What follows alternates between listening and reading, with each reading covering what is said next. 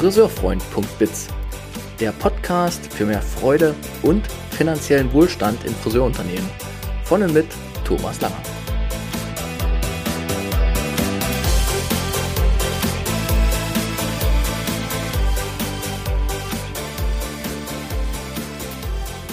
Herzlich willkommen in diesem Podcast speziell für die Friseurbranche. Schön, dass du reinhörst. Ich teile hier Wissen, Erfahrungen und Ideen für eine All-Win-Arbeitskultur in unserer geliebten Friseurwelt. In der heutigen Episode habe ich meinen Gast Knut Arndt zum Thema Arbeitsmarkt interviewt. Und warum Knut? Weil er der Erfinder, der Gründer von Friseur Jobagent, der größten Jobplattform im Internet für Beauty-Jobs ist.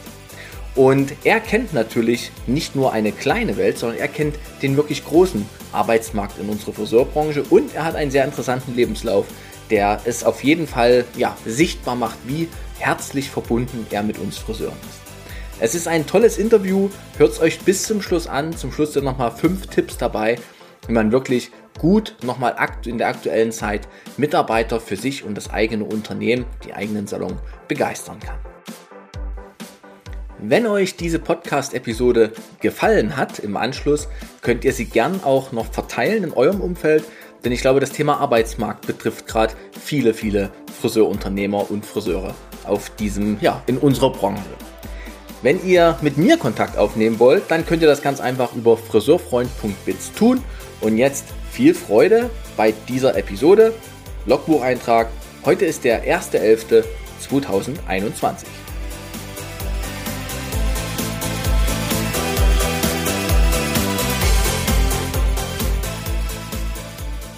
Ich wünsche dir, lieber Knut, einen wunderschönen guten Tag. Heute Mittag, der 1.11.2021. Schön, dass wir zwei zusammengefunden haben heute. Und bevor wir in den Austausch gehen, habe ich mir schon angeeignet, sage ich erstmal ein paar Worte zu meinen lieben Gästen und vor allem, wie wir auch zueinander gefunden haben. Und für alle die, die jetzt bei YouTube gucken, und äh, die, die vielleicht den Podcast hören nur, für die würde ich jetzt einfach kurz beschreiben, was haben wir hier für eine Situation. Wir haben einmal den Thomas vorm Bildschirm und einmal den Knut Arndt. Und wer das Gesicht bei YouTube sieht und vielleicht nicht ganz kennt, der ähm, sollte sich nicht täuschen, weil der Knut ist ein sehr, sehr aktiver Branchengestalter. Dort sehe ich auch eine ja, Parallele tatsächlich. Ich betrachte mich gern auch als ein solcher. Und Knut speziell hat schon eine sehr lange Geschichte die er in der Branche ja, gelebt hat und die er auch schon eine, eine lange Zeit, in der er die Branche auch schon so gestaltet hat. Und ich glaube, da kommt auch noch ein bisschen mehr.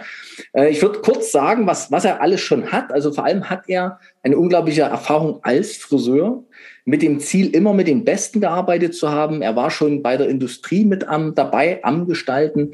Er hat aber vor allem auch die Online-Welt, der Friseurwelt, sehr intensiv ähm, geprägt mit dem Friseurjob ähm, Agentenportal, hoffe, das war richtig ausgedrückt, und äh, zum Beispiel auch mit dem Salonstar, den er viele Jahre ausgeschrieben hat.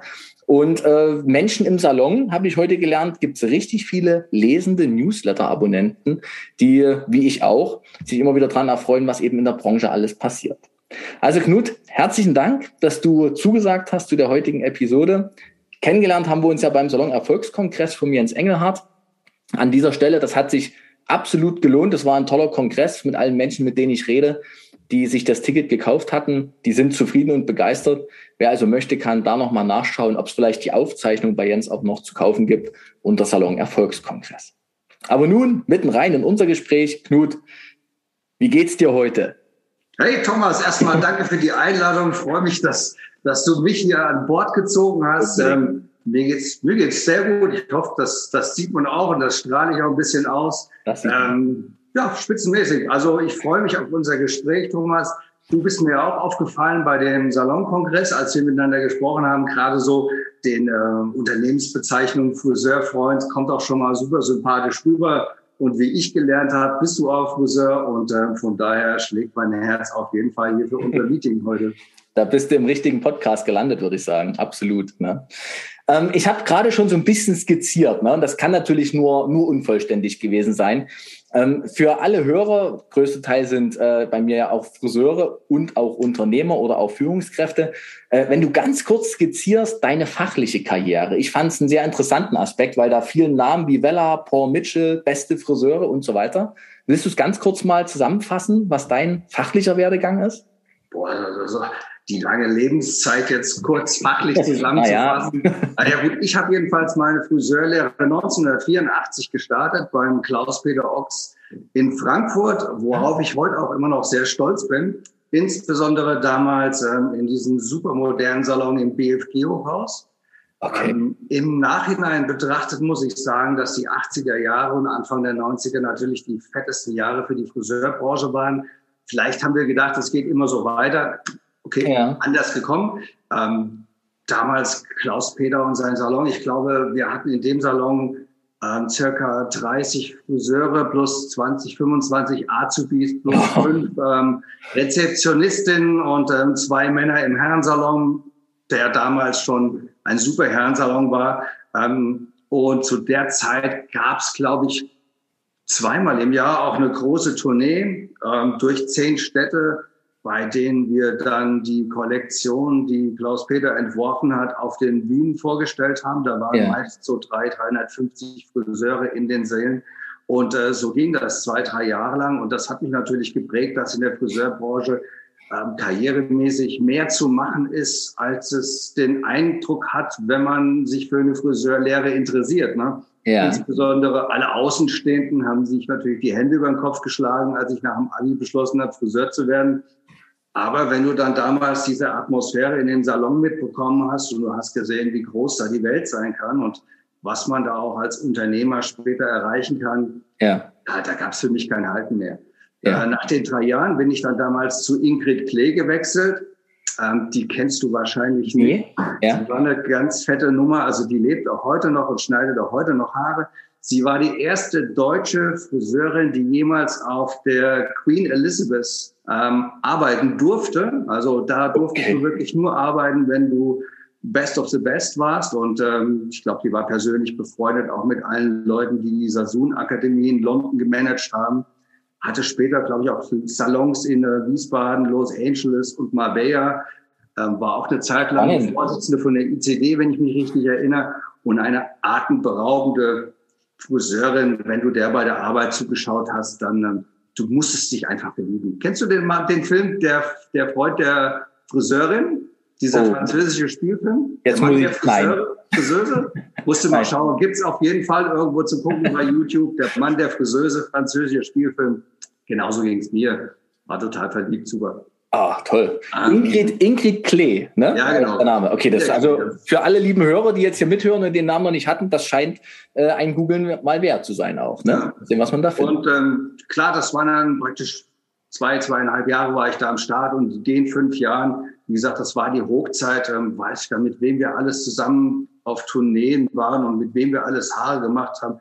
Tröntle, Marlies Möller, wo du dann hinter der Bühne deren Haaren auch mit vorbereitet hast, wenn es ja. irgendwie eng geworden ist, ja. ja. Oder gerade in ähm, Österreich, Wien waren wir oft damals unterwegs. Also da, da warst du geprägt. Das war dann kein normaler Friseuralltag mehr. Und ich fand auch damals gab es auch ein bisschen mehr, ähm, heute spricht man ja auch von, von Salonarbeit oder Bühnenarbeit. Ich fand früher war mehr Bühnenarbeit im Salon als wie Salonarbeit, die auf der Bühne vorgestellt wird. Also die Sache war bedeutend kreativer, finde ich. Ach so, du, guck mal, jetzt haben wir doch schon, jetzt haben wir doch schon mal auch wieder. Ich, ich finde das hochinteressant, gerade dir zuzuhören, ne? weil ich hatte das äh, in der E-Mail von dir gelesen, deinen Werdegang. Und dann dachte ich so, ja gut, was gibt's da zu erzählen? Aber alleine diese, diese, diese, diese Abstimmung zu der heutigen Zeit auch nochmal, ne? Also dieser Satz, früher war einfach mehr Bühnenarbeit im Salon. Es war kreativ. Ja, auf jeden ja. Fall. War aufregend, ja. Ja, ja, zum einen, klar, kamen natürlich auch die ganzen Models, aber da war der Salon natürlich auch dementsprechend und dann hast du auch viele Kunden gehabt, die eben die neuesten Styles irgendwie haben wollten. Ne? Ja. Ähm, tatsächlich so als Erinnerung oder wir haben uns oft auch ausgetauscht, war bei vielen doch die Meinung, dass meistens die neuesten Trends nicht der Friseur rausgeht und sucht die sich, sondern die werden durch die Kunden in die Salons reingetragen. Ah, in diese Richtung ja. auch, okay. Aber du siehst schon, da, da kommt so ein bisschen meine Leidenschaft her, die dann beim Menschen im Salon auch zu sehen ist. Ja, ja. Also hoffe ich auf jeden Fall. Ist sie. Ja, und äh, nach fünf Jahren habe ich dann erstmal genug gehabt, weil ach, das, also das, das war so ein elitäres Publikum damals in Frankfurt auf der Goethestraße, kannst du dir vorstellen. Ja. Also alle mit Hagenkopf, ob länger oder kürzer, ob gestuft oder nicht, gesträhnt oder, oder gefärbt. Also es waren 90 Prozent Pagenkopf in unterschiedlichen Variationen. Ja. und äh, die Damen sehr anstrengend. Okay. Ähm, mhm. War auch so ein bisschen mein Ehrgeiz gewächst durch meine Kunden. Und dann hatte ich dann beschlossen, ja, ich gehe jetzt nochmal auf die Uni und will nochmal Wirtschaftswissenschaften studieren. Okay. Ja. Also die, die ganz große Nummer mit Wirtschaftswissenschaften. Und ähm, habe das dann auch ähm, angefangen. Ja. ja. Ähm, hatte in der Zeit musstest du damals unheimlich viele Praktikas noch absolvieren, damit du anschließend eine gute Chance hast. Ich glaube, ich war sechs Monate in Frankfurt an der Börse als, als Student. Dann war ich bei der Dresdner Bank als ähm, Student, als Art ja, ja, Praktikant oder wie man ja. das damals sagen wollte. Ähm, und hatte auch in dem Rahmen mit Dresdner Bank und damals auch mit Wella Iran eine Diplomarbeit geschrieben über Marketing in islamischen Ländern. Da war ich auch zweimal bei Wella im Iran gewesen. Spannend, gut. Ja, zwischendurch nochmal bei einem englischen Unternehmen, die ähm, doch sehr innovativ gearbeitet haben, also außerhalb unserer Branche, ging um Logistik. Mhm. Und dann direkt nach dem Studium ähm, hat sich damals gerade ähm, Paul Mitchell in Deutschland so ein bisschen niedergelassen. Also es gab vorher schon einige Produkte, es gab 60 Kunden und ähm, wir hatten dann damals angefangen, oder ich wurde dann angestellt von der Distribution damals. Reinhold Wild? Für, ja, genau. Ja. Für ähm, Schulung und Marketing und Events und Shows und bisschen Vertriebstraining. Ja. Ähm, und das haben wir dann zweieinhalb Jahre gemacht oder habe ich dann zweieinhalb Jahre gemacht. Wir haben dann Tourneen veranstaltet, also die ich dann irgendwie auf die Beine stellen musste mit Robert Cromins, Angus Mitchell und ähm, das ist spannend, weil das sind jetzt so die Namen, die ich aus meiner Ausbildung als eher sehr ähm, ja, inspirierende Persönlichkeiten kenne. Ne? Naja, ich musste dem Robert Cromins alles Mögliche versprechen, ähm, einschließlich der Bekanntheit, ähm, die er so erreichen kann, so auch abends nach Partys damit wir den dazu motivieren, für witzig kleines Budget mit uns zehn Tage durch Deutschland zu fahren. Schöne Geschichte. Ja. Für mich war es, ähm, ähm, wie soll ich sagen, äh, augenöffnend zu sehen, wie die Amerikaner arbeiten und an die Sache rangehen. Also nicht nur was äh, Produkte betrifft, sondern ja. auch Haare. Und ich für mich feststellen musste, dass wir ähm, Deutschen da viel zu traditionell an die Sache rangehen, uns viel zu sehr an irgendwelche Regeln halten oder versuchen zu halten, die uns irgendeiner beigebracht hat. Und äh, mich praktisch die, die, ähm, die Lockerheit, mit denen die Amis da dran gegangen sind, hat mich tatsächlich aus den Socken gehauen. Ja. Also ich war total begeistert und ähm, habe danach die Welt auch anders gesehen. Ja. Ähm, nach zweieinhalb Jahren äh, wurde mir das in Deutschland ein bisschen zu klein. Mhm. Dann habe ich da meinen Vertrag aufgelöst und paar Tage später kamen die Amerikaner, also Paul Mitchell America, auf mich zu und haben mich dann erst als Assistent vom European Sales Manager engagiert. Ja. Und äh, ein Jahr später wurde ich dann European ähm, Sales Manager für Paul Mitchell in Deutschland, Österreich, Schweiz, Spanien, Dubai und Italien und äh, habe die Chance ergriffen und bin dann mal drei Jahre nach Spanien gezogen ah. und habe von dort aus meinen Job gemacht. Der hört sich super an. Aber ja. tatsächlich war es, ähm, sagen wir hier, fünf Tage Reisen, drei, vier Tage zu Hause, fünf Tage Reisen, drei, vier Tage zu Hause. Mhm. Aber klar, hat Spaß gemacht, ähm, war eine Riesenerfahrung in den ganzen Ländern, die verschiedenen Salons und auch die Umgangsform mit den Kunden in den Salons kennenzulernen ich musste verkaufen, ich musste Produkte schulen, ich musste mit den Außendienstmitarbeitern durch die Gegend fahren, musste die coachen. Und auch mit den Distributeuren war ich der Ansprechpartner. Ähm, war für mich eine aufregende Zeit. Ja, war wie ein Start-up. Also ganz klasse. Und dann gerade in Dubai, wenn du dann mal auf dem Parkplatz ähm, die Friseurinnen getroffen hast, die durftest du natürlich in keinen Salon, weil nur Frauen drin sind. Die kamen dann verschleiert raus und haben mit dir auf dem Parkplatz ein Gespräch geführt Das war schon wild, ja. Glaube ich. Das sind ganz, ganz besondere Situationen dann. Aber war, also war aufregend und ähm, kann auch, ja, auch die ganzen Tourneen und Veranstaltungen, die wir mit den Salons dann hatten oder auch dann nachher in ähm, Las Vegas oder Hawaii mit Paul Mitchell zusammen, das mhm. war schon aufregend, ja, war super. Da, da kommt mir gerade fast eine Idee für eine Podcast-Episode, mal die Historie dieser vergangenen Jahrzehnte mal aufleben zu lassen, weil das tatsächlich sehr, äh, sehr spannend ist. Und erst auch auch in meinem Gedächtnis, ich habe 98 angefangen zu lernen, schon so ein bisschen weg ist in dieser Realität, in der wir heute leben. Ne? Aber diese alten Zeiten waren wirklich was sehr Bewegendes, was sehr, auch was sehr Aktives, äh, Aktivierendes in der Friseur. Du, auf jeden Fall. Also ich erinnere mich, ähm, ich war bei mir, in, also in dem Salon, wo ich gearbeitet habe, bei Ingrid Klee, da war ich ja der Neueste sozusagen. Ich war auch, mhm. glaube ich, mit der Umsatzschwächste. Ähm, ich, also ich glaube, die anderen damals, die hatten 20, 22, 25.000 D-Mark Umsatz pro Monat. Das waren mhm. etwa fünf oder sechs starke Friseure, die darin gearbeitet haben und eine Color-Expertin.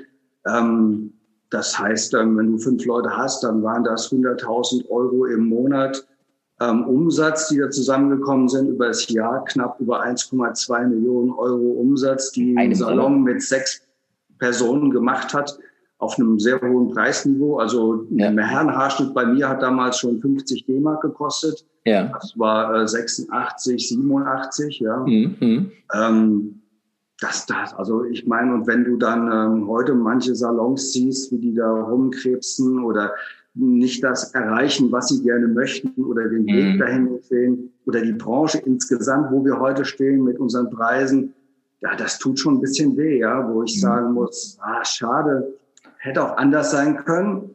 Ist, wo aber, ja, ja, ist, ja, ist ja aus deiner Sicht regelrecht ein Rückschritt, der hier gerade da ist, ne? Ja, dem, was du da erleben konntest. Ja, ja, ja, natürlich. Also ich meine, es gibt ja immer Lichtblicke und es gibt auch immer positive Entwicklungen, aber für die Branche insgesamt, also war die 80er, 90er, wahrscheinlich auch die 70er, aber daran kann ich mich nicht erinnern, ähm, granatenmäßig, ja. Dicke Jahre. Wir wollen ja heute noch über den Arbeitsmarkt auch sprechen. Das, ja, äh, äh, ja. das auch Titel dieser Episode werden wird. Und ähm, wenn wir jetzt mal von deiner Fachlichkeit, sehr spannende Zeiten, jetzt gucken, du hast ja dann irgendwann beschlossen, ich glaube, ich gucke auf meinen Zettel, 2004 hast du den Friseur-Jobagent gegründet, ne? Mhm. Als, als ich hatte mich 2003 selbstständig gemacht, also aus ähnlichen Gründen wie du. Ja.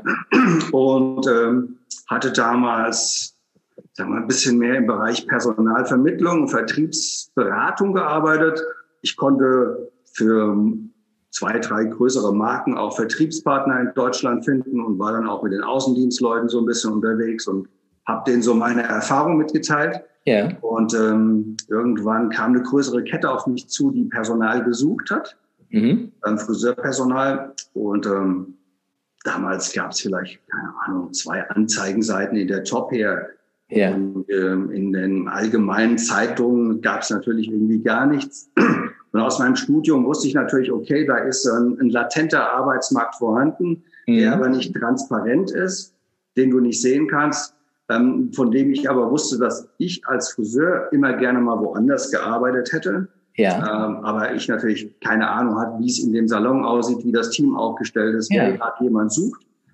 Und auf der anderen Seite als Außendienstmitarbeiter oder Vertriebsmann hat mich natürlich in den zehn Jahren fast jeder Salon gefragt, ob ich nicht Mitarbeiter für ihn kennen würde, wo sie arbeiten könnten. Klar. Und ähm, dann bin ich dann irgendwann nachts um drei wach geworden und habe gedacht, ich brauche sowas wie, damals gab's Monster noch, als ja. führende Jobbörse. Ich brauche sowas wie Monster für die Friseurbranche. Ich brauche eine Jobbörse für die Friseurbranche.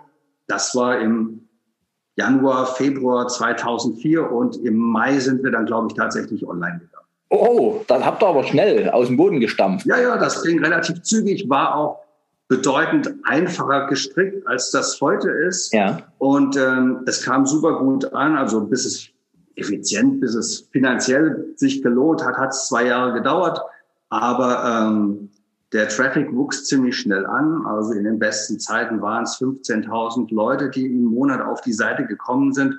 Die Unternehmen hatten auch sehr viele Bewerbungen über uns bekommen. Ähm, von daher sind wir schnell gewachsen. Wir wurden ja. weiterempfohlen. Und das lief dann erstmal eine Zeit lang echt total super. Ja, also mhm. da war der Arbeitsmarkt noch ein Arbeitgebermarkt. Das bedeutet, der Arbeitgeber konnte sich aussuchen, wer sich bei ihm bewirbt. Und das waren dann tatsächlich bei guten Namen, keine Ahnung, 50 oder 100 Bewerbungen, die da eingegangen sind. Ähm, die konnten dann aus dem Vollen schöpfen. Mhm, die konnten auswählen, ja. Ja. Ähm, bisschen aufregend wurde es dann so Ende der 2000er Jahre, als dann ach, dass im Nachhinein diese dramatischen Hairkiller-Salons auf den Markt kamen und mhm. diese 10-Euro-Salons, der, die angeblich so für Teenies waren, wo du dir für kleines Geld schnell die Haare cool ja. schneiden lassen konntest, wo am Anfang noch jeder gedacht hat, oh, das ist eine super Idee, das ist ein zusätzliches Marktsegment, was ich mir erschließen kann. Ja. Ähm, und im Nachhinein würde ich sagen, dass das äh, war das Schlimmste, was der Branche passieren konnte. Mhm. Heute wurde ja auch intensiv von der Industrie gefördert. Mhm. Die konnten ganz viele neue Salons gewinnen, hatten Prämien bekommen für die Erschließung von diesen Salonketten oder von diesen Franchise-Partnern. Ja. Ähm, aber die Entwicklung war, war schlimm, ja. ja. Ähm, wie gesagt, das war 2010, so im Nachhinein kam es da zu einem echten Break. Hat aber noch so zwei, drei, vier Jahre gedauert, bis, äh, bis sich das durchgeschlagen hat in der Branche. Mhm. Wir haben tatsächlich 2013, schätze ich, eine Marktforschung ähm, betrieben. Wir ja. heißt damals meine Franchise-Partnerin Raffaela Kirschnick, die hat Research Agent in Österreich gemanagt und mhm. in Deutschland. Und die konnte die Wirtschaftsuniversität in Wien als Partner gewinnen. Und wir zwei haben dann ähm, dafür gesorgt, dass insgesamt 1000 Friseure bei dieser wissenschaftlichen Studie teilnehmen, die zu ihren Einstellungen zum Arbeitsmarkt, Arbeitgeber und Salons ähm, Auskunft gegeben haben. Es war dann eine richtige wissenschaftliche Studie, für die auch ein Doktor vergeben worden ist. Ja. Und wir haben das dann als Buch rausgebracht ähm, und als Broschüre und haben auch die Informationen auf unseren Webseiten ähm, veröffentlicht. Ähm, und das war schon noch mal, wie soll ich sagen, also die erste echte wissenschaftliche Studie im Friseurarbeitsmarkt. Ja, also eine richtige wissenschaftliche Studie. Wir haben das muss ich an der Stelle kurz dazwischen, weil als du das jetzt gerade nochmal erzähltest, ich muss gestehen, ich wusste nicht, dass du da mit drin hängst. Ich hatte die Raffaela Kirschnick, kannte ich dazu aber. Die war nämlich sogar mal bei uns und hat diese Studie vorgestellt. Da ja. war ich schon bei Vella. Und ich habe diese Studie intensiv bemüht, als ich damals zum Thema Bildungskontrolling meine Diplomarbeit für meinen Betriebswirtschaftsabschluss geschrieben habe. Und da war ja unglaublich viele wirklich mal griffige Ideen. Ich weiß noch, eins war wichtig, Weiterbildung. Damals war mhm. Weiterbildung ab acht Weiterbildung pro Jahr fühlten sich die Mitarbeiter erst so wohl. Ne? Also da hieß es, ja, jetzt wurde gut genug für uns getan. Und das war damals eine unglaublich spannende Studie. Ja. Und an der Stelle lieben Dank, Knut, weil die hat mich, wird mir gerade klar, unglaublich mit geprägt. Also die hat mir eine Friseurwelt nochmal aufgezeigt, die früher sonst nur für mich so kreativ künstlerisch war. Und dort wurde es für mich das erste Mal griffig. Toll, danke, Knut, das war mir nicht klar. Danke für diesen Beitrag zur Branche also, und zu meinem Leben. Also voll schön, das, wunderbar. Ja, aber wir zählen heute noch davon, weil letztendlich haben wir dann unsere Jobbörse ähm, kontrolliert, ob wir auch all diese Sachen bei uns berücksichtigen, beziehungsweise, ähm, also ich hoffe, dass das so wahrgenommen wird. Wir beraten unsere Kunden auch ausführlich oder wirklich gut und die Basis von Raffaela in Österreich und mir damals in Deutschland war diese Studie, um zu sagen, hey, was wir euch empfehlen, ist nicht irgendwie so ein Bauchgefühl, sondern das ist wissenschaftlich ähm, nachgewiesen. Ja. Also nicht nur nachgewiesen, sondern auch bestätigt, dass das auch so ist. Und tatsächlich war das eigentlich auch relativ allgemeingültig. Das heißt, wir haben die ja dann auch mit anderen Arbeitsmarktstudien im allgemeinen Markt belegt. Und ähm, das, das war eigentlich mehr oder weniger identisch. Ja. Klar kam noch das Handwerkliche dazu, aber ähm, viele Sachen sind ähm, tatsächlich, viele Werte und Einstellungen sind heute noch relevant mhm. und ähm, ja, gelten allgemein. Du hast vor uns gesagt, das wurde als Buch veröffentlicht. Ähm, findet man das heute noch irgendwo? Du, bei uns auf Menschen im Salon kannst du die Inhalte in der Zwischenzeit kostenlos einsehen. Wow. Also das würde ich dann. Bereich, ich glaube, ähm, der heißt ähm, Business und darüber gibt es dann Personalstrategie 2020 haben wir das wow. genannt. Und da, und da ja. ist das mit drunter. Mhm. Also das verlinke ich dann nochmal mit in den Shownotes hier beim Video und bei den Podcast-Episoden, weil das ist wirklich nochmal interessant. Ich kann aus eigener Erfahrung wirklich sagen, das hat mir damals sehr weitergeholfen, äh, ja, meine Lebenswelt mehr besser zu verstehen. Ja. Mhm. ja. Wenn wir kurz zu Friseur Jobagent nochmal gehen. Ihr seid ja, also aus meiner Sicht, glaube ich, die größte Job, das größte Jobportal, was speziell für Beauty-Unternehmen ist, oder? Ja, ja, ja, auf jeden Fall. Also das ist, äh, ähm, als wir gestartet sind, war damals, ach, da war noch ein bisschen mehr Action im Markt. Ja, dann hatten wir Friseur Job Agent 2004 in Deutschland gestartet. Ich glaube 2004 im Laufe des Jahres kam schon Österreich dazu. Danach die, ähm, die Schweiz mit coiffeurjob.ch. Mhm. Dann Holland mit kappersjob.nl. Die gibt es auch beide heute noch. Spanien haben wir irgendwann zugemacht. Ähm, da hatten wir auch zeitlang eine Jobbörse, die hieß Pelu Jobs. Und Italien, aber Italien war ein anderes Thema. Das äh, ist nie richtig ins Laufen gekommen. Ähm, in der Zwischenzeit betreibe ich Friseurjobagent nur noch in Deutschland. Ja. Aber wir haben eine neue Plattform, die nennt sich Beauty Job Agent.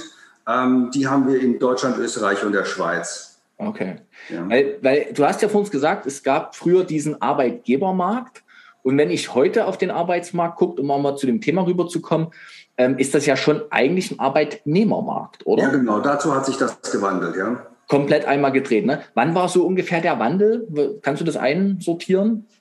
Du, das ähm, kannst du statistisch relativ einfach nachschauen, nämlich in dem Moment, wenn ähm, die Babyboomer und die nachfolgende Generation ah. ihren Abschluss gefunden haben und ähm, die nachfolgenden Generationen vom Geburten ähm, vom Geburtenumfang stark zurückgegangen sind. Also das liegt jetzt nicht nur an unserer Branche, sondern das liegt an der Tannenbaum, umgedrehten Tannenbaumfunktion, die für Deutschland gilt. Ja. Demografisch. Dass es einfach viel weniger junge Menschen gibt und davon soll ein Teil in die Friseurbranche wandern und der andere Teil sich auf andere Branchen verteilen. Mhm. Und ich glaube, das war dann so 2016, 2017, als wir angefangen haben, stark über Employer Branding zu sprechen und das Unternehmen sich auf einen Arbeitnehmermarkt einstellen müssen. Ja, da dieser Begriff Employer Branding mir ist jetzt gerade geläufig. Ich würde es trotzdem gern für meine Hörer, die das vielleicht noch nicht so äh, am Schirm haben, kannst du ein paar Worte dazu sagen? Du, ähm, eigentlich ist es ist ein etablierter Begriff. Also man muss sich mit dem Begriff tatsächlich auseinandersetzen, auch wenn man als Friseur jetzt solche amerikanischen Fremdwörter nicht unbedingt braucht. Employer, das heißt natürlich ähm, Arbeitgeber, Arbeitnehmer, ähm, Marketing sozusagen. Also du musst als Arbeitgeber, ähm, was das Thema Personal betrifft, ähm, dich eher am Thema Marketing orientieren. Mhm. Das heißt, wie positionierst du dich im Arbeitsmarkt als toller potenzieller Arbeitgeber für all die, die da gerne Friseur werden möchten. Mhm. Und darum geht es eigentlich. Und eigentlich können das Friseure gut. Eigentlich sind ja Friseure gute Marketingleute, die dafür sorgen, dass ähm, die genug, ähm, ähm, na, genug Kunden in den Salon bekommen, ähm, entweder durch ihre Arbeit oder durch ähm, Mund-zu-Mund-Propaganda oder durch Werbemaßnahmen. Das können ja Friseure wirklich gut und die meisten Salons haben auch genug ähm, Kunden heutzutage. Mhm. Ja. Ähm, und diese, diese Ideen, diese Gedanken musst du eigentlich auf den Arbeitsmarkt übertragen. Also ganz plausibel sagen wir, du hast eine Webseite, in der du tolle Frisuren und tolle Sachen für deine Kunden vorstellst. Mhm. Wegwischen in der Zukunft würdest du deine Webseite so ausrichten, dass du als allererstes potenzielle Mitarbeiter ansprichst.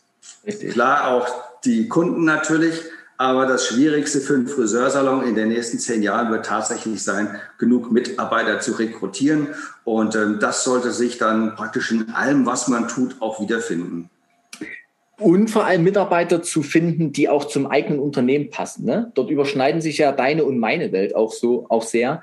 Weil ich selber auch der Meinung bin, ja, natürlich braucht man Mitarbeiter, aber zum Schluss muss es ja eben auch ins Gesamtkonzept, ins Gesamtkunstwerk, Salon und Team vor allem auch passen. Ne? Ja, das ist ja dein Thema, das stimmt, ne? ja. Ne? Ist mhm. nichts so schlimmer, als wenn du so Reibereien im Team hast und damit die Salonatmosphäre bei schönstem Ambiente trotzdem die Atmosphäre versaust aus Versehen. Ne? Also da wählerisch zu bleiben, ist, glaube ich, eine, eine, auch ein, ein, zwar ein mutiger Schritt in der aktuellen Zeit, weil eben nicht so viel Personal anklopft und gerne im Unternehmen arbeiten möchte.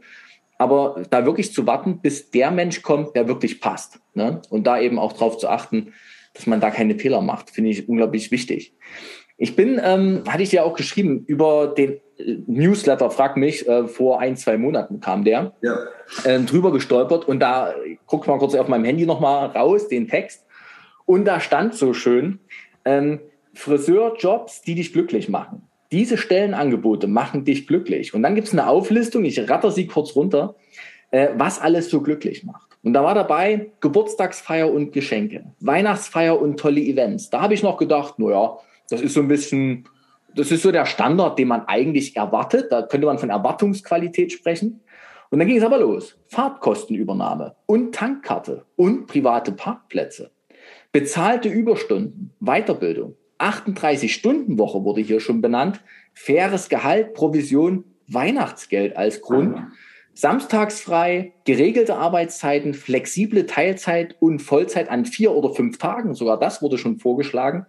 Und für mich das Highlight, vorhandener Kundenstamm und Zeit für deine Kunden. Und da habe ich so gedacht, nachdem ich dann den Newsletter durchscrollte und die ganzen Jobangebote da sah, von teilweise bekannten, teilweise mir unbekannten Namen, dachte ich, Hossa die Waldfee, hier ist aber was im Umbruch. Ja, definitiv. Also, also richtig. Also so eine, solche Anzeigen habe ich noch nie gelesen. Ne? Also da ging es ja eher um, du bringst mit Flexibilität und du bringst mit Teamgeist und du bringst mit am besten Umsatz. Ne? Aber hier ist ja wirklich mal, also da wird wirklich auf die Mitarbeiter Wert gelegt, ne? Fokus gelegt. Ja, definitiv. Also ähm, ja, es, es, es ist, ähm, wie soll ich sagen, du, du hörst das ja wahrscheinlich oft in den Nachrichten oder in den Karrieremagazinen, wo dann steht, ähm, der Krieg um die Fachkräfte hat begonnen. Und ich muss sagen, der Krieg um die Fachkräfte im Bereich Friseur, der ist im vollen Gange. Ähm, entweder du steigst jetzt ein und gehörst mit zu den Gewinnern und bemühst dich, oder gut, du musst halt sehen, wie du deinen Salon im anderen Fall anders aufstellst, wenn du da jetzt nicht ähm, dran teilnehmen willst. Und äh, die Corona-Krise hat natürlich, wie man das so bei anderen Themen auch gehört hat, da das Brennglas nochmal draufgelegt und hat die Situation nochmal ähm, verschärft, ja. so dass die Salons, die ähm, relativ gewitzt, durch von relativ gewitzten Unternehmer, Doppelpunkt, innen geführt ja. werden, ähm, sagen, okay, wenn, dann schnappe ich mir jetzt die Besten. Mhm und ähm, sehe das als langfristige Investition in mein Unternehmen, in den zukünftigen Umsatz und dann ja. zukünftigen ja, Unternehmenserfolg. Ja. Und ähm, versuchen jetzt, die tollen Leute für sich zu gewinnen. Hm. Also muss ich sagen, ich finde es eine tolle, Be tolle Bewegung, die da entsteht, aber als Friseurfreund, ich bin ja Freund von Unternehmern, Teams und aber auch den Kunden, ähm, natürlich mit dem Fokus auf die Friseurunternehmen, äh, muss ich sagen, mir gefällt diese Entwicklung. Ich weiß aber auch, dass das den ein oder anderen vor, naja, vor Herausforderungen bezüglich der eigenen Gewohnheiten stellt. Du hattest das vor uns, als du von deiner Historie erzählt hast, so schön berichtet, wie dich die, die Leichtigkeit der Amerikaner so angesteckt hat und dich so dir die Welt nochmal neu gezeigt hat. Ne? Und da kam mir schon, ja, wir Deutschen leben sehr viel in Gewohnheiten. Ne? Also versuchen Dinge so aufrechtzuerhalten. Und wenn man jetzt eben sieht, wie Unternehmerinnen da anfangen umzudenken und eben den Fokus auf das Personal zu legen. Zum Beispiel diese vier bis fünf Tage Woche. Das war ja noch vor kurzem undenkbar. Dass man das überhaupt im Friseurbusiness denkt. Oder? Siehst du das anders? Ich meine, vielleicht können wir auch mal kurz hinschauen. Du kennst ja den gesamten Arbeitsmarkt. Das, ich glaube, das ist das nochmal das genau, Schöne ja. für meine Hörer dass du jemand bist, der nicht aus seiner eigenen Realität heraus erzählt, sondern du guckst, wie hast du vor uns gesagt, du siehst auch Suppe, aber vom Tellerrand aus. Ne? Wie, wie ist denn das gerade alles so? Wie viele Menschen, wie viele Unternehmer suchen denn gerade? Und wie, wie beweglich sind Friseure eigentlich gerade? Bewegen sich manche? Das waren gerade viele Fragen. ja, also ich überlege mir meine Wortwahl so ein bisschen genau. So. Also sagen wir mal, ähm, also auch in Bezug auf mich, auch ältere Hunde lernen noch Tricks, wenn der Knochen ja. groß genug ist. also entweder wenn, wenn, wenn dich was lockt, tatsächlich dahin zu gehen oder wenn es weh tut. Und äh, meisten Menschen oder meisten Unternehmer bewegen sich immer dann, wenn es anfängt weh zu tun. Mhm. Und es gibt immer so ein paar Tolle, die bewegen sich, ähm, wenn die auch was durch was Tolles gelockt werden. Ja. Aber ähm, die, die Neigung, Schmerzen zu vermeiden, ist eigentlich bei den Menschen stärker ausgeprägt. Mhm. Ähm, Jetzt habe ich tatsächlich einen Teil deiner Fragen natürlich vergessen. Ja, zu, zu Recht. Ich, ich, ich nein, nein, um Gottes Willen. Nein, es sind, es sind ja ganz wichtige Aspekte, die, ähm, die jetzt den Arbeitsmarkt beeinflussen. Also, ja, es gibt ganz viele, die noch an den althergebrachten Dingen ähm, stecken. Die haben wir jeden Tag am Telefon. Mhm. Ja, aber ich, ähm, ich vergebe doch einen Job. Also die können doch froh sein, wenn sie bei mir arbeiten können. Mhm ja, was, was bieten, was sollen wir bieten? Die können bei mir arbeiten, die kriegen ein gutes Gehalt und Provision, wir zahlen übertariflich. Ähm, ja, nee, wieso? Ich suche schon eine Friseurin zum nächstmöglichen Termin. Wir sind ein toller Laden. Ähm, wir machen tolle Umsätze. Wir kümmern uns um unsere Kunden. Ähm, und, und, und also meistens fängt es dann an, dass wir versuchen zu erklären, dass der Arbeitsmarkt sich gewandelt hat, dass es zu einem Arbeitnehmermarkt sich gewandelt hat, dass die mhm. Unternehmen sich eigentlich um die Mitarbeiter am Markt bewerben sollten. Ja. Das wäre ideal. Und ähm, ihr, ihr Unternehmen vorstellen, sich selbst vorstellen, aber natürlich vor allem hervorheben, was der Arbeitnehmer davon hat, wenn er sich bei Ihnen bewirbt und sich für das Team entscheidet. Ähm, klar hätte jeder Arbeit Geber die Situation gerne wieder so wie früher, wo er die Regeln festlegt, wo er sagt, das sind meine Öffnungszeiten, an den Tagen arbeiten wir, ja. samstags haben wir geöffnet, da ist nicht frei, ihr habt montags frei und ihr habt sonntags frei. Ähm, aber sonntags und montags machen wir Seminare und Weiterbildung, das ist wichtig. So, und ihr habt einen bestimmten Umsatz, ihr müsst das dreieinhalbfache von eurem Umsatz erreichen und ab dem, was drüber ist, kriegt ihr eine Provision. Ähm, Kauft eure Scheren, kauft euer Werkzeug, seid morgens pünktlich. Wie ihr das alles managt, ähm, ist mir egal. Und ähm, ob ihr in der Lage seid, eure Wohnung oder euer Leben zu gestalten, ihr habt hier bei mir einen Arbeitsplatz, dafür bin genau. ich verantwortlich. Ja, ja. Ähm, schwierig, ja, muss ich sagen. Aber kommt noch vor tatsächlich. Ja, natürlich, das kommt täglich vor. Also nicht nur in der Friseurbranche, sondern natürlich in allen Branchen. Mhm. Gerade wenn die ähm, Unternehmerinnen ein bisschen älter sind, dann mhm. ähm, sind das natürlich die Gewohnheiten, die sie so haben. Ja. Ähm, an, an, an was sie gerne festhalten. Du Du siehst das auch bei Kommentaren bei Facebook, da bin ich ja in ein, zwei Gruppen drin. Aus vielen anderen bin ich ausgetreten, weil ich es nicht ausgehalten habe. Dann siehst du dann sagen, ja, wir haben früher auch geputzt, ja, wir haben auch den Salon aufgeräumt, mhm. ja, wir haben auch Dauerwelle gemacht, wir haben das auch weggeräumt. Ähm, ja, mag sein, dass das früher so war. Mhm. Das ist auch schön, dass du das so erlebt hast.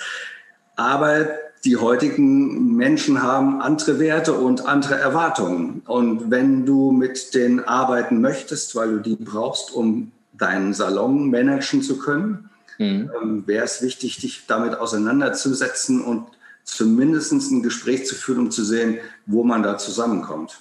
Mhm. Ja, also ähm, es gibt natürlich da viele, die sagen, ja, wir wollen keine mehr, ich will keine Auszubildenden mehr, ähm, nee, ich komme mit den Leuten nicht zurecht, die lassen sich nichts sagen. Wenn du aber das Fernsehen anschaltest und siehst, dass da ganz viele Teenies ähm, im Ahrtal bis zu den Hüften im, Speck, äh, im Matsch stehen und da mithelfen und mitarbeiten und die anderen Menschen unterstützen, ähm, dann denkst du schon, nee, es kann, es, das Bild kann so einseitig nicht sein. Genau, ja? genau da stimmt es die Wahrnehmung auch nicht immer überein mehr. Ne? Das sind viele so Annahmen, die die Wahrnehmung dann so beeinflussen. Mhm. Ja, tatsächlich, so wie man, so wie man sich das angewöhnt hat, ähm, das zu sehen oder wie man das, weiß jetzt nicht, ob es heute so noch sagen kann, oder wie die Gespräche halt beim Stammtisch laufen. Ne? Also die mhm. alten oder die älteren Arbeitgeber oder auch die jüngeren haben das übernommen. Die erzählen jetzt immer irgendwas von einem 3,5-prozentigen Umsatz und über dem du dann eine Provision bekommst, wo du so denkst, ja, aber das, das steht ja nicht in der Bibel. Ich meine, wo, wo ist denn das festgeschrieben? Also wenn ich einen Mitarbeiter einstellen würde, dann ist meine Einstellung eines Mitarbeiters für mich eine Investition in die Zukunft, ja. in den Erfolg meines Unternehmens. So, und das kann sein, dass sich die Investition nach einem halben Jahr schon rentiert sozusagen oder erst nach einem Jahr. Aber würde ich diese Mitarbeiterin nicht einstellen, ähm, hätte ich ja überhaupt keine Zukunft. Also das, ähm, das, das, das, das muss man einfach heutzutage anders sehen. Und eine tolle Mitarbeiterin einzustellen, ist eine Investition und du willst auf keinen Fall, dass sie nach einem halben Jahr oder nach einem Jahr weggeht und ähm, du all diese Investitionen äh, umsonst getätigt hast und sie damit zu Kosten werden. Mhm. Ja, äh, absolut.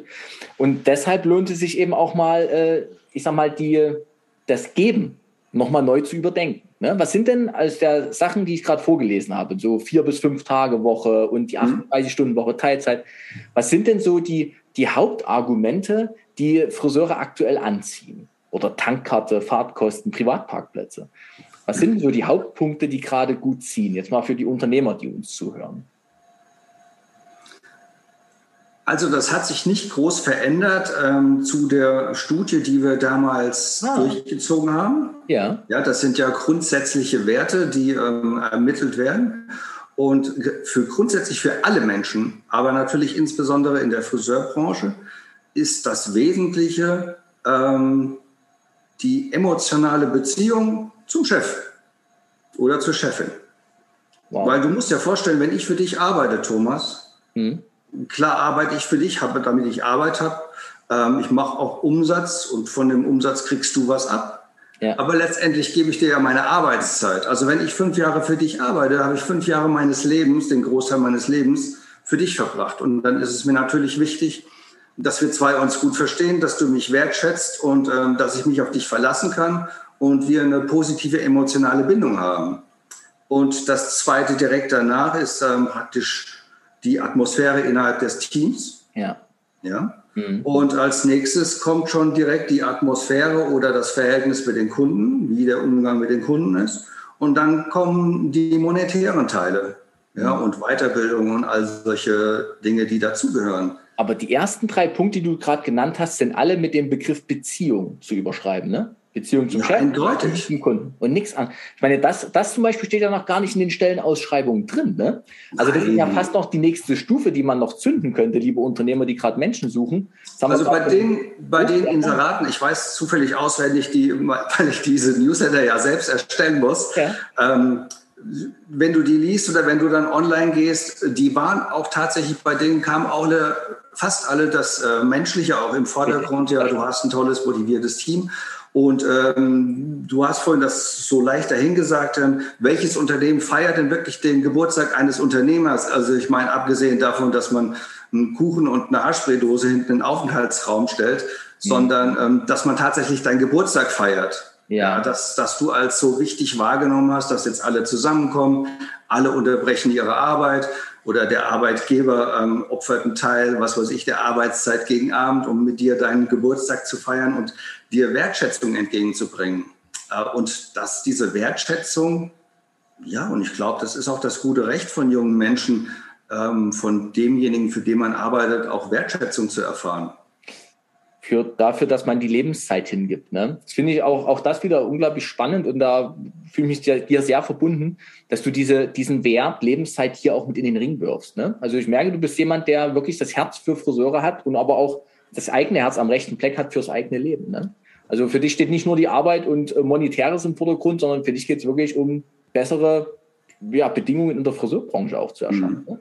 Also ja, ich weiß nicht, damals bei den Amis gab es so einen Spruch, also man kann den jetzt natürlich nicht auf die Waage legen, aber das heißt, ähm, jedes Unternehmen, was durch Zahlen geführt wird, wird auch durch Zahlen sterben. Oh, ähm, okay. Also das, ja, das heißt natürlich, ähm, wenn du immer nur nach deinen Zahlen und Umsätzen guckst und nicht nach all den anderen Werten, die da so sind, ähm, dann wirst du vielleicht tatsächlich Leute einstellen, die fürs Team Gift sind, ähm, die die Atmosphäre vergiften oder auch ähm, mit den Kunden nicht gut umgehen können, ja, sondern das äh, Menschliche oder der Charakter, ähm, der steht schon, also für mich auf jeden Fall im Vordergrund. Ähm, und ich sehe da auch gar keine Konflikte zwischen Arbeitgeber und Arbeitnehmer, weil natürlich, wenn du ein toller Chef bist und ich bin für dich ein toller Mitarbeiter, dann sind wir voneinander abhängig. Das ist wie eine Ehe und so eine Abhängigkeit ist ja auch toll. Also du musst dir Mühe geben, damit du es mit mir nicht versaust. Ich gebe ja. mir Mühe, damit ich es mit mhm. dir nicht versau. Ähm, wir schaffen eine gute Atmosphäre und ähm, ich bleibe vielleicht die fünf oder die nächsten zehn Jahre bei dir im Salon und wechsle nicht hin und her, nehme keine Kunden mit, gib mir Mühe, arbeite ordentlich, ähm, was sich natürlich bei deinem Unternehmenserfolg dann auch niederschlagen wird. Ja? Absolut. Und äh, die Motivation oder auch die, das Engagement, ähm, das, das, das kommt auch dann durch eine gute Atmosphäre. Mhm. Ähm, und wie gesagt, die Jobinserate, die in diesem Newsletter kurz wiedergegeben sind, wenn du dir online gegangen bist, hast du gesehen, dass das Emotionale, die gute Atmosphäre und das Feiern und das Wohlfühlen in dem Salon auch für die Mitarbeiter, aber auch für die Kunden gilt. Also man versucht mhm. da eine tolle Atmosphäre für alle zu schaffen, einen guten Lebensbereich. Und, ähm, und tatsächlich haben jetzt verschiedene, verschiedene Instrumente gewählt, die wahrscheinlich auch für Sie selbst wichtig sind. Also ähm, wenn du Personal suchst, wirst ja. du in Zukunft nicht mehr genug Personal finden, um dann aus den Vollen zu schöpfen, sondern du wirst vielleicht auch ähm, eine Mama einstellen, die jetzt nach der Mama-Phase wieder zurück in den Job will. Ja und die kannst du nicht abends bis um neun arbeiten lassen oder die kannst du nicht fünf Tage die Woche engagieren. Ähm, die braucht da ein bisschen Flexibilität. Und wenn das Kind krank ist, muss sie eben zu Hause bleiben. Oder wenn die Schule anruft, muss sie halt in der Lage sein, das Kind abzuholen. Es gibt auch viele, die ältere Leute pflegen oder ihre Eltern pflegen, ähm, die dann auch einen Tag dafür brauchen. Und ähm, bei den jungen Menschen, die haben das ja von uns gelernt, die legen natürlich auch ähm, Wert auf Freizeit oder auf ähm, eine gute Life-Balance. Mhm. Und ähm, warum sollen sie das nicht haben? Also warum soll ihnen das nicht zustehen? Nur weil wir früher andere Werte hatten. Ich meine, gut, wer oder ich habe mich nachts in den Bars rumgetrieben und habe trotzdem den ganzen Tag gearbeitet. So war das Leben früher. Und ja. äh, heute hat es andere Werte, andere Bedeutungen. Das Zwischenmenschliche, das Familie, die Freunde stehen in einem anderen Mittelpunkt. Ja. Und ähm, also, dann, ja. An, an der Stelle, lieben Dank auch nochmal für dieses äh, ja, Lanzebrechen fast schon für die jüngere Welt. Ich selber bin ja nur gerade 40 geworden. Ähm, ich sehe mich ja auch in, einer, in, einem anderen Kontext, als wie meine Eltern äh, das Thema Arbeitsleben gestaltet haben oder Großeltern weil wir einfach natürlich auch auf dem, was die Generation vor uns geschaffen haben, jetzt einen anderen, einen Richtungswechsel ausführen können. Umso besser, dass die Unternehmer das erkennen und da diesen Weg auch mitgehen. Das ist für mein, für mein ähm, Hauptthema die neue Arbeitskultur ein, ein Riesengewinn und bin ich sehr froh drum. Gleichzeitig interessiert mich noch, was, wie, wie beweglich sind denn die Friseure? Also die, die neue Jobs suchen. Ist denn da gerade Bewegung drin? Wechseln gerade mehr als sonst? Wie ist denn das gerade? Also wir haben im Moment schon ähm, ganz gute Bewerbungen auf die von uns ausgeschriebenen Positionen. Mhm. Wir haben aber auch viel weniger ausgeschriebene Positionen, als wir das normalerweise haben. Ah, okay. Ähm, also sagen wir, wir haben im Moment, ich, 350 Jobs bei uns online. Ähm, normalerweise waren es in der Regel so um die 1200. Oh, wobei natürlich sehr viele auch aus ähm, Kettensalons kommen, um das so ja. ja. ähm, die ganz besonders zu kämpfen haben, auch jetzt. Mhm. Und ähm, jetzt sind es eher wieder, wie soll ich sagen, ähm, Friseursalons mit einem tolleren artistischen Niveau. Ja. Ähm, die also mehr, wie soll ich sagen, ähm, Wunscherfüllungssalons sind jetzt für ihre Kunden als ja. die anderen, die ihren Job machen und Pflicht erfüllt haben, hm. ähm, die sich jetzt schon neu aufgestellt haben. Und ich habe mit vielen gesprochen, die das auch schon selbst ähm, für sich seit zwei, drei Jahren so machen, dass sie zum Beispiel die Vier-Tage-Woche haben. Ne? Mhm. Ähm, das heißt, an vier Tagen arbeiten die genauso viel, wie sie früher an fünf oder sechs Tagen gearbeitet haben. Natürlich musst du deinen Salon komplett umorientieren. Also du kannst nicht die Friseurinnen, die wertvoll sind. Ähm, also es ist ja ein Lehrberuf über drei Jahre, bei dem du noch eine mhm. Gesellenzeit hast.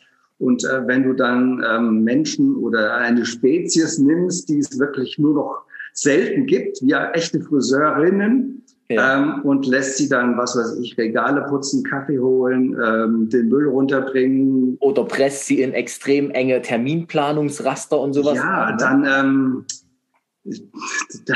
das, das, das passt einfach nicht. Also als Unternehmer musst du dich ja am Markt orientieren und dein Unternehmen so ausrichten, dass du erfolgreich sein kannst. Ja. Und wenn du eben nur fünf tolle Friseure hast, dann musst du alles ringsrum so optimieren, dass es für die Kunden toller ist, dass es ähm, für deine Friseure toll ist und dass es für dich toll ist. Das bedarf natürlich ähm, alte Mauern einfach einzubrechen und ja. die Dinge anders zu betrachten. Ja? Mhm. Und äh, Gewohnheiten, wenn, ja. ja. Gewohnheiten loslassen ähm, ist aus meinem Wissen und als ausgebildeter Coach eine der größten Herausforderungen, weil mit jeder Gewohnheit, die du loslässt, natürlich auch ein, ein Sicherheitsgefühl mit weggeht. Ne? Und diese ähm, ja, Gewohnheiten, starre Öffnungszeiten, starre Arbeitszeitpläne wirklich mal loszulassen und es mal neu zu probieren, da war jetzt diese ganze Corona-Phase fast schon, ich formuliere mich jetzt auch vorsichtig, aber fast schon ein Geschenk an die Branche, weil die ein oder andere Gewohnheit wirklich mal eingerissen wurde. Und plötzlich hat man gesehen, es geht auch anders. Ne? Also da habe ich so ein paar Episoden wie auch ein paar YouTube-Videos zum Thema Arbeitskultur, wo zum Beispiel ein, ein Salon in einem Center plötzlich nur noch von 8 bis 15 Uhr aufmachen durfte, weil sonst die Security irgendwie nicht gepasst hätte. Und siehe da, sie mussten, sie haben es getan und hatten mehr Umsatz als vorher. Und natürlich Arbeitsbedingungen, die waren für Center-Situationen ja vollkommen unrealistisch eigentlich. Aber dort hat man es gesehen und Center macht wieder auf und dieser Salon bleibt in seinen Öffnungszeiten. Ne? Also es funktioniert schon. Es, es, es war dieser Bruch, der da war, hat auch die Chance gegeben, wirklich Gewohnheiten mal loszulassen. Ne? Also ich persönlich, also nicht nur jetzt wegen meinem jetzigen Job, sondern früher auch schon, der Arbeitsmarkt ist immer ein Frühindikator für die Wirtschaft. Ja, okay. Ja? Also wann, wenn du auf den Arbeitsmarkt blickst, hm. siehst du, wie sich der Markt entwickeln wird. Okay, das ist ja, sag mal, was meinst du damit? Oder was? Also zum Beispiel, ähm, du gehst auf, sagen wir, auf eine große Jobbörse wie Stepstone oder Indeed. Ja und du siehst, was da für Personal gesucht werden. Du würdest ja Personal in deinem Salon einstellen, weil du erwartest, also es hat was mit Erwartungen zu tun, ja. was die gesamte Wirtschaft beruht auf Erwartungen, ja. was du erwartest, wie sich die nächsten Monate entwickeln werden. Mhm. Wenn du denkst, ah, ich erwarte, mein Geschäft wird sich super entwickeln, stelle ich Mitarbeiter ein. Ja. Ist so, in dem Moment, wenn du siehst, dass viel Personal gesucht wird, kannst du eigentlich davon ausgehen, ah, die meisten erwarten, dass sich der Arbeits- oder der Markt insgesamt positiv entwickelt. Richtig, ja. richtig. Wenn du wenig Jobinserate siehst oder wenig suchen, kann es entweder sein, dass die gedacht haben, nee, es hat sowieso keinen Sinn, was zu suchen, oder die meisten erwarten dann eben keine positive Entwicklung mhm. und gehen nicht in die Investition hinein. Da macht mir jetzt natürlich deine Zahl, die du vor uns nanntest, 350 Inserate aktuell bei Jobagent, äh, wertvolle Inserate, aber früher waren es auch schnell mal 1200. Ähm, das steht ja fast dafür, dass die Arbeitgeber gerade ein bisschen vorsichtig sind, oder? Ja, auf jeden Fall. Also ähm, ich würde auf jeden Fall sagen, vorsichtig. Es sind ja auch jetzt Zeiten gewesen, in denen du ähm, nicht alle Mitarbeiter in den Salon holen konntest. Mhm. Vielleicht teilweise auch jetzt noch mit 2G oder 3G oder was, was es immer da für Regelungen gibt oder wer welche Entscheidungen getroffen hat. Ähm, die sind zurückhaltend, weil keiner genau weiß, wie es sich jetzt entwickeln wird. Und die wenigsten sind jetzt so risikofreudig und sagen, nein, nein, nein, die Situation ist cool, ich kann mir jetzt die besten Leute schnappen, ähm, bezahle ich halt ein bisschen mehr, im Zweifel sponsere ich die zwei, drei Monate, aber habe dann für die nächsten drei, vier Jahre ein Top-Team am Start. Ja, es hat sowas mit der eigenen Risikofreudigkeit und der Einstellung zu tun und mit den Erwartungen, wie man denkt, dass ein Markt sich entwickelt. Mhm. Also wir sind ja teilweise jetzt im Moment auch ähm, im, im, in einem oder anderen Bereich bei uns noch in Kurzarbeit, ja. weil tatsächlich gar nicht alle ähm, Mitarbeiter wir einsetzen können, sozusagen. Mhm. Okay. Aber nichtsdestotrotz habe ich beschlossen, nee, nee, so kann das jetzt hier nicht weitergehen mit dem Kurzarbeit. Ich habe da die Nase voll. Ähm, ich will, dass wir, was weiß ich, wenn 2022 startet, ab Januar super am Start sind und das Ding gleich von Anfang an rumreißen, ja, und uns, uns toll aufstellen, ähm, zwei neue Mitarbeiter eingestellt. Und wenn dann halt im Januar oder im Februar Corona noch schwierig ist, gut, dann ist das halt so, dann sponsere ich das. Aber ich bin jetzt zwei tollen Menschen über den Weg gelaufen ja. und äh, muss sagen, ob ich das jetzt gerade heute brauche oder nicht, aber die sind so super, ich kann die gar nicht wegschieben, ich muss die haben. Das ist ja also auch nochmal eine wunderbare Sicht. Ne? Also jetzt sich wirklich intensiv um Kollegen, um neue Kollegen zu bemühen und vielleicht sich ein oder zwei Perlen, die man, die, also mit Perle meine ich einfach Menschen, die wirklich zum eigenen äh, Schmuck des Salons passen, ne? sich wirklich ja, an Land zu ziehen ne? Und sie eventuell erstmal noch ein Stück zu sponsern. Aber das gefällt mir sehr gut, diese Sicht, nicht erst zu suchen, wenn es dann auf einmal wieder losgeht, sondern vielleicht schon ein bisschen mehr mit Puffer vorneweg sich da neu aufzustellen. Ne? Ja, du musst ja auch sehen, dass ähm, es gab natürlich viele faire Saloninhaber, es gibt aber auch ähm, Saloninhaberinnen äh, einer anderen Kultur, die ähm, teilweise Gehälter schwarz bezahlt haben, also ganz klar, ähm, die auch die Leute in Kurzarbeit geschickt haben und weil teilweise natürlich Gehälter schwarz gezahlt wurden, da auch kein Cook oder irgendwie was rüberkommt. Genau ähm, die das natürlich dann auch hinnehmen, dass ähm, ihre Mitarbeiter dann auch privat schwarz weiterarbeiten oder Kunden betreuen.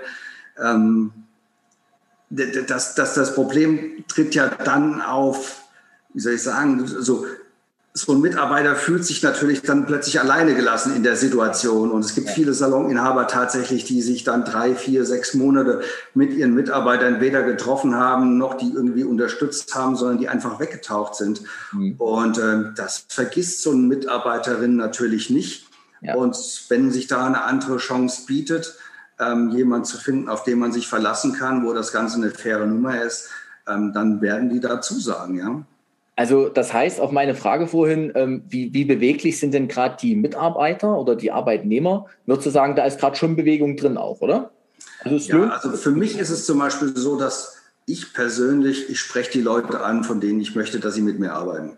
Also ja. entweder durch eine Anzeige oder einfach auch persönlich auf der Straße oder wenn ich irgendwo bin und jemand ist total super, sage ich, boah, jemand wie dich da, den hätte ich gerne im Team. Ja. Ähm, und so, so, so würde ich das tatsächlich auch machen. Klar, wir schalten auch Anzeigen, wenn wir Personal suchen, ja, einfach auch um die Leute zu sehen, die wir nicht kennen oder die wir nicht treffen. Ja. Aber ich halte auch grundsätzlich immer die Augen offen, ob ich jemand ganz tollen über den Weg laufe, ähm, die für unser Team super sind. Mhm. Oder ich setze ihnen mein Team ein und sage, hey, wir wollen noch ein bisschen wachsen.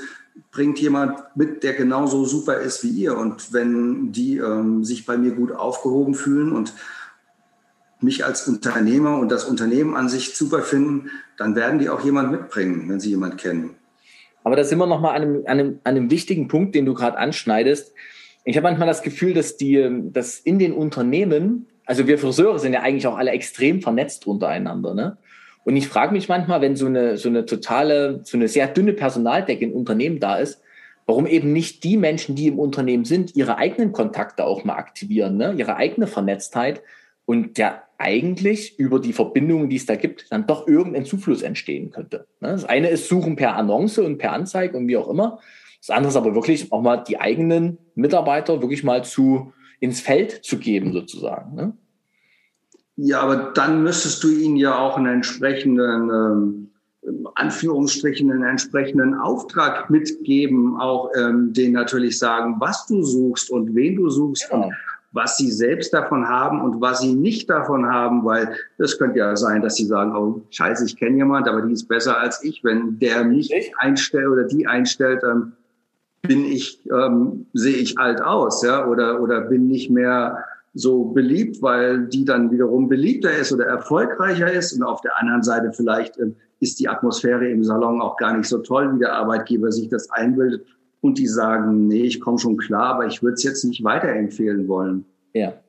Oder ähm, die wissen gar nicht, nach wem sie Ausschau halten sollen. Ja, das ist ja wie, wenn du deinen Kunden sagst, ja, empfehlen Sie mich weiter. Und der, der Kunde geht raus, wo soll er dich weiterempfehlen? Ich meine, auf dem Friedhof bei einer Beerdigung, der übrigens hier mein Friseur macht tolle Haare, ja, ja zu demjenigen, der gerade gestorben ist. Also das, das, ja. ähm, das wird ja oft verpasst. Also wenn du auf der nächsten Party bist und du siehst jemand mit tollen Haaren oder sowas, empfehle mich doch gerne weiter, ähm, dass ich mich immer freue über neue Kunden. Aber du bist natürlich meine VIP-Kundin. Du hast immer bei mir die erste Wahl für einen Termin. Ja.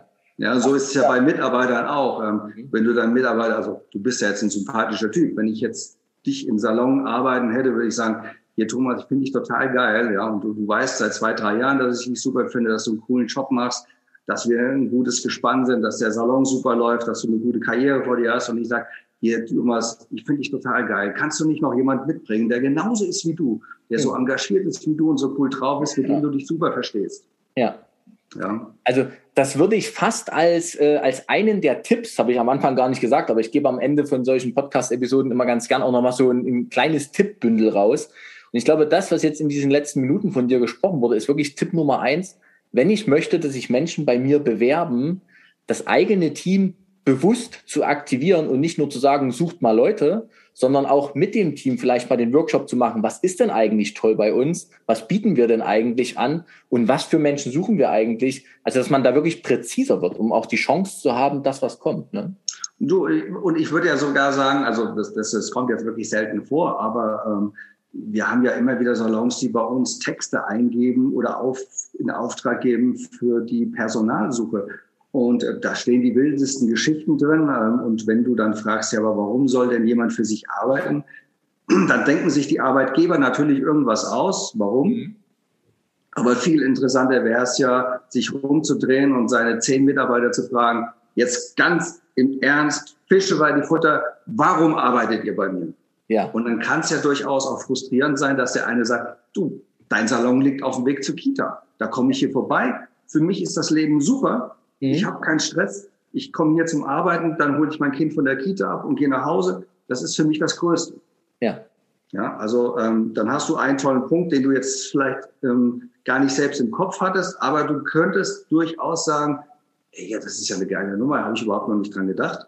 Ähm, ich sagen wir, ich habe vier Zielgruppen, die ich ansprechen will als potenzielle Mitarbeiter. Ja. Eine davon ist Mamas, weil ich in der Nähe von der Kita bin und weil ich denen, was weiß ich, sage, ihr könnt an drei oder vier oder fünf Tagen arbeiten, ihr habt eine flexible Teilzeit, Wambo, und ähm, könnte dann durchaus erwarten, dass aus der Gruppe Personal- oder Neubewerbung reinkommt. Oder wenn andere sagen, ja, wir haben hier so eine tolle Atmosphäre, ja, oder ich arbeite hier, weil keine Ahnung, es wird dich mit Sicherheit überraschen, warum die Menschen für dich arbeiten. Und diese vier, fünf Gründe, die die nennen, das wäre für mich Inhalt von einem tollen Jobangebot. Absolut. Also Knut, das ist Tipp Nummer zwei. Tipp Nummer zwei. Wirklich mit dem Team mal reden und sich ja der Wahrhaftigkeit auch hingeben und eventuell überrascht sein, woran es liegt. Vielleicht ist auch das Ego kurz ein bisschen gekränkt, aber zum Schluss hast du hinterher eine wirkliche Chance, etwas in Gang zu setzen, was auch wirklich was bewegt. Also das finde ich total wertvoll. Und als Tipp Nummer drei, der mir jetzt gerade nochmal kommt aus dem ganzen Gespräch, von was wir jetzt hier geführt haben, wirklich mehr auf die Mitarbeiterbedürfnisse einzugehen. Ne? Also, ja, und Tipp Nummer fünf ist, ähm, definitiv, oder vier, wenn du jemand Tollen über den Weg läufst und auch du hast im Moment vielleicht keinen Arbeitsplatz zu vergeben, ja. stell den trotzdem ein. Lass den nicht vorbeiziehen. Ja, genau. Ja. Hm. Und ähm, Tipp Nummer fünf ist, ähm, für mich würde Persönlichkeit mehr zählen als die handwerklichen Fähigkeiten. Mhm. Da bin ich mir sicher, das könnte ich jemand beibringen. Das, das machen wir hier auch. Ja. Ähm, aber der Charakter ist wesentlich für jemand, wenn dir ein gutes, erfolgreiches Team wichtig ist. Ja, und du bist kein, kein Ego-Shooter, dann, dann willst du, dass das Team gut zusammenpasst. Umso ja. erfolgreicher ist das. Also Persönlichkeit und Charakter wäre für mich ausschlaggebender als, als ein Zeugnis oder ein Lebenslauf. Knut, Tipp Nummer 5 vom Allerfeinsten, lieben herzlichen Dank. Ich guck mal kurz auf die Uhr. Wir sind schon über eine Stunde hier gerade am Ja, ja. Das ist ein umfangreiches Thema. Absolut und absolut lohnenswert. Also lieben Dank für deine vielen Insider-Sachen, die du heute auch geteilt hast mit uns. Wenn ich rechts auf meinen Zettel gucke, stelle ich fest, wir hatten noch das Thema neue Salonmodelle und du hast das Thema KI, künstliche Intelligenz, noch mit auf den Schirm geworfen. Aber da machen wir einfach nochmal eine neue Episode. Ja, so machen wir das. genau, weil sonst wird das heute hier zu viel. Ich bin unglaublich dankbar, dass du das heute mit mir hier gemacht hast. Ich äh, freue mich, das schon jetzt rauszusenden. Ja, äh, in, zwei, in zwei Tagen geht das dann äh, raus über YouTube und alles. Und ähm, ich freue mich sehr darüber, weil, weil wir einfach da als Branchengestalter, wir zwei, du und ich, wirklich wieder was bewegen konnten. Denn der Arbeitsmarkt ist halt auch ein Teil des Fundaments unserer Branche. Ja. Und die Frage, die du mir vorhin gestellt hast, dann, warum machst du das überhaupt? Ja. Klar, in einer anderen Branche wäre ich vielleicht schon reich oder keine Ahnung. Ähm, das ist wahrscheinlich wie bei dir. Für mich schlägt einfach das Herz dieser Branche. Ja? Ich, ja. ich mag ein paar Sachen. Ich mag Friseursalons, ich mag Friseure und ich mag Frisuren. Und ähm, das, das beschäftigt mich einfach von morgens bis abends. So ist das seit 30 Jahren. Ich komme aus der Nummer nicht raus. Ich will in keine andere Branche. Ich war schon, das hat mir nicht gefallen. Das, das ist das, was mich emotional bewegt, wo ich jeden Morgen aufstehe und sage, ja, das ist total geil, da kommen neue Kollektionen raus. Das, das muss ich online bringen. Ja, ja, genau. Lieben Dank, dass du das machst, dass du mit so viel Herzblut bei der Sache bist. Lieben Dank für dieses tolle Interview, für das tolle Gespräch. Wir schicken das raus. Und ich drücke jetzt mal die Stopptaste. Ciao, mach's gut, Thomas. Dankeschön. Danke dir, danke Knut. Ciao.